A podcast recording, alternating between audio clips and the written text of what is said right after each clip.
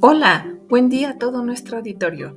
Bienvenidos una vez más a este podcast llamado Reflexión Docente, en el cual compartiremos de forma fácil y sencilla información útil que permita a los docentes mejorar su práctica educativa. Así que, empecemos.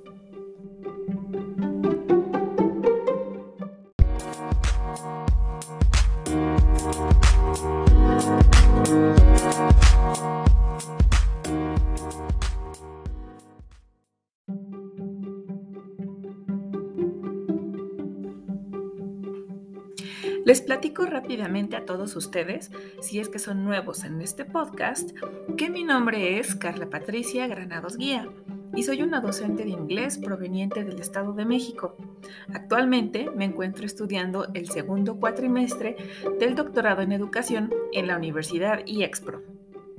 Quiero comentarles que como parte de una de las actividades solicitadas en el Seminario de Constructos y Desarrollo Teórico, leí la lectura titulada El enfoque intencional de las ciencias sociales, una mirada estructuralista de las teorías científicas intencionales escrita por Jaramillo Uribe, dentro de la cual encontré varios elementos importantes que surgieron en mí como fruto de la reflexión.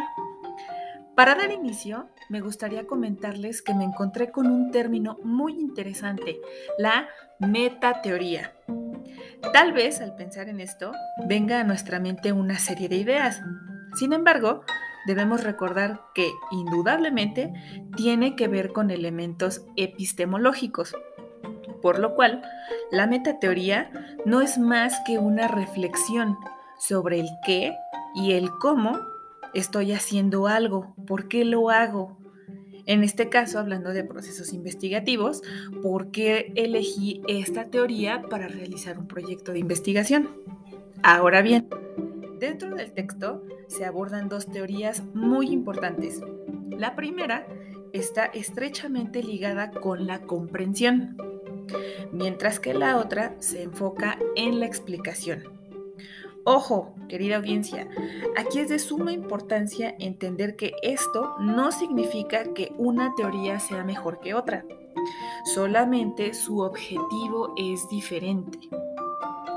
Por un lado, la teoría basada en la comprensión implica conocer y aprender con H los significados que los participantes le dan a una situación, fenómeno, etc.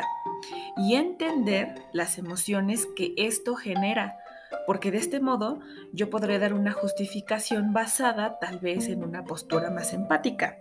Recordemos que la empatía implica ponerse en el lugar del otro, ¿no?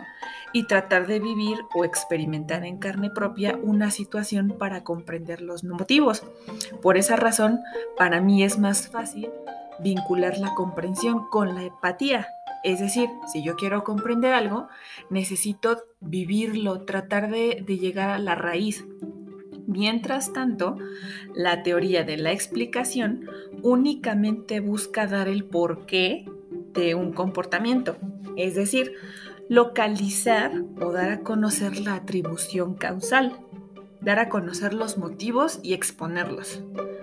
Reflexionando sobre las teorías anteriormente expuestas por Jaramillo y Uribe en el 2020, puedo decir que a mí siempre me ha gustado más involucrarme en una situación epistémica para tratar de comprender de mejor manera el porqué y las razones que motivan a un fenómeno, a una acción, a un comportamiento, etc. Por lo tanto, para mí, la teoría más factible, de acuerdo con mis objetivos, es la enfocada en la comprensión. Y prueba de ello tiene que ver eh, los cambios realizados durante mi proceso de profesionalización, en el cual se puede evidenciar mi crecimiento desde que hice mi tesis de licenciatura hasta que hice la tesis de maestría. Cuando yo empecé con mi tesis de licenciatura, no estaba muy segura de lo que quería, como tal vez a muchos de ustedes les ha llegado a pasar, ¿no? Que estamos buscando el problema de estudio, estamos tratando de delimitar, pero al final de cuentas lo que queremos es quitarnos ese peso de encima, ¿no? Obtener nuestro título y ya está. Entonces, cuando hice mi tesis de licenciatura, pues me enfoqué más a la explicación, ¿no? En el dar el por qué, por qué se suscitaba ese problema y ya, Sin embargo, para mi tesis de maestría, decidí darme el tiempo de entender, entender qué sucedía, por qué, y posterior a ello, ya con el apoyo de la investigación en acción, plantear una propuesta que me permitiera mejorar la situación que yo había detectado, ¿no? En este caso podemos ver la transición, que al inicio yo me enfoqué más en la explicación por en aquel momento mi inexperiencia, pero conforme fui avanzando en cuestión cognitiva, de preparación profesional y demás, me fui adentrando en la preparación y en el contexto epistemológico, ¿no? En este caso yo decidí primero comprender la situación que rodeaba el problema y posteriormente intervenir. Entonces, a modo de conclusión, yo podría decirles que la intencionalidad de las ciencias sociales depende del objetivo que se persiga. Puedes tener la intención de explicar un fenómeno o de comprender un fenómeno. Y de este modo, lo que tú necesitas es usar la teoría que más se acomode a tus objetivos, con la cual te sientas más cómodo, con la cual tú logres lo que estás buscando con tu investigación. ¿Ok? Entonces, hasta aquí vamos a dejar este podcast. Muchísimas gracias a todos por su atención. No se les olvide seguirnos en nuestras redes sociales y nos estaríamos viendo en el siguiente capítulo de Reflexión Docente. Muchas gracias a todos.